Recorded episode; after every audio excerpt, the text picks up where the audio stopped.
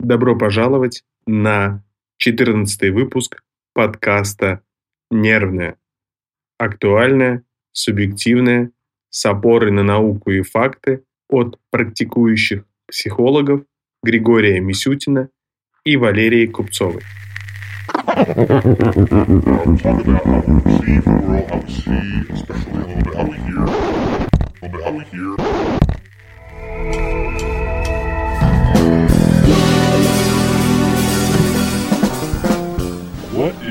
О чем сегодня мы собираемся поговорить?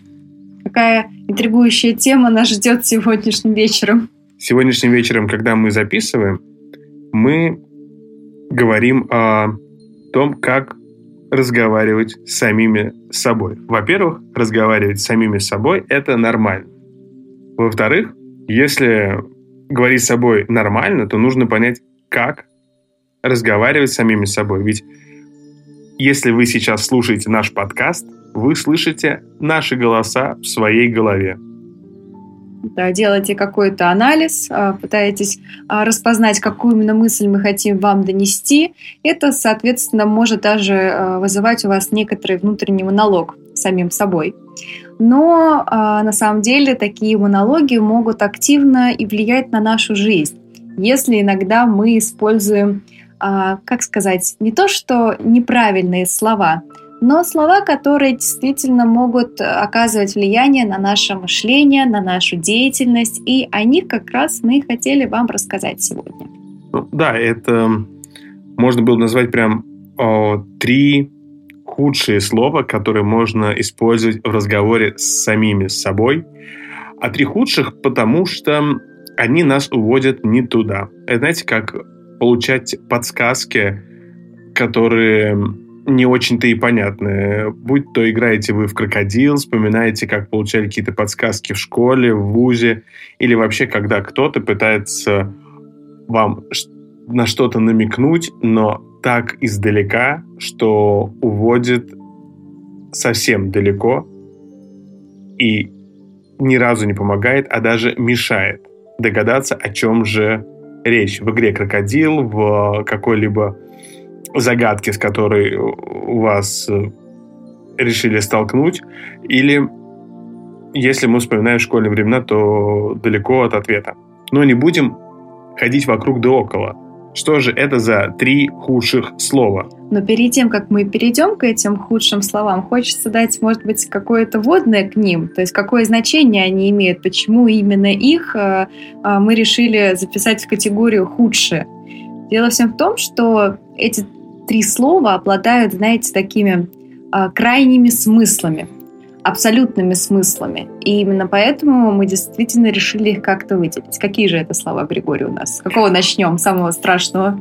Они все ужасны, потому что слова «должен», «никогда», «всегда» являются, как в мире Гарри Поттера, три непростительных заклинания, которые мы можем использовать в разговоре с самими собой – которые нам ни разу не помогут. Когда э, люди говорят о себе в крайних выражениях, это, как правило, вызывает у них еще больший стресс и чувство беспомощности. Ведь действительно, как сказал бы Оби-Ван Кеноби Энакину Скайуокеру, только ситх имеет дело с абсолютом. А еще, если продолжить цитаты «Звездных войн», мы должны сражаться со злом, а не примкнуть к нему. А, использование вот этих вот абсолютных утверждений, оно может рассматриваться даже нами самими как чрезмерно негативный способ выражения всех наших мыслей и эмоций, и также может иметь неточный характер. У нас, в принципе, мир не делится на чисто черное, чисто белое, и у нас очень много есть э, границ, мир многогранен, мы многогранны, и нельзя все как-то резко отрезать и делить на две ровные части.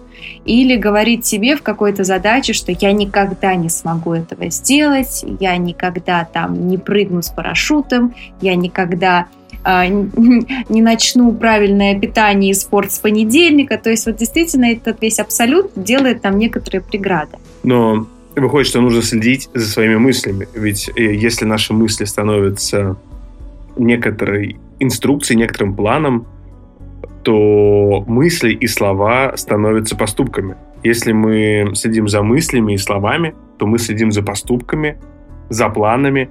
Когда мы следим за поступками, мыслями, планами, мы формируем привычки. И выходит, что у нас может быть привычка использовать крайние выражения, которые мы сравнили с, которые мы сравнили с тремя непростительными заклинаниями из мира Гарри Поттера. И развивать мы можем либо эти непростительные заклинания в отношении самих себя, либо более адаптивные и эффективные способы. Да, как говорится, мыслить позитивно. Просто еще проблема в том, что а, каждый из этих слов может вызывать именно негативные мысли, чувства и а, настраивает наше поведение в целом на отрицательный лад. Там должен, оно обычно усиливает а, некоторое чувство вины, или обязанности, что мы что-то должны сделать. Даже если нам это нравится, это принесет нам пользу, вот это вот слово «должен» сразу делает задачу более трудной для нас. То время как никогда оно обычно приводит нас к какому-то стрессу или разочарованию, что вот никогда у меня это не получится, я даже пробовать это не буду.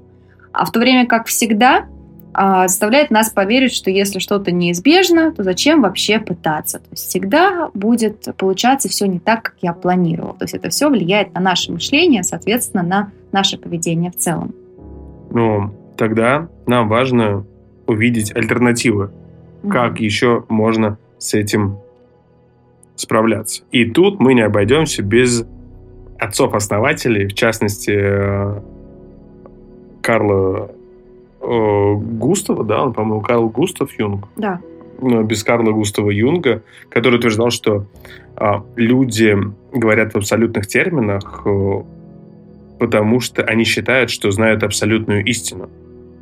Но это вряд ли верно, потому что на то, что произойдет, влияет множество случайных факторов, которые как раз можно было бы назвать эффектом бабочки. Mm-hmm. Мы не можем управлять Вселенной, что я никогда больше не забуду ключи, что я никогда больше не опоздаю, что я всегда буду вовремя и должен всегда просчитывать маршруты, чтобы не опаздывать. Все пробки должны быть подчинены только мне.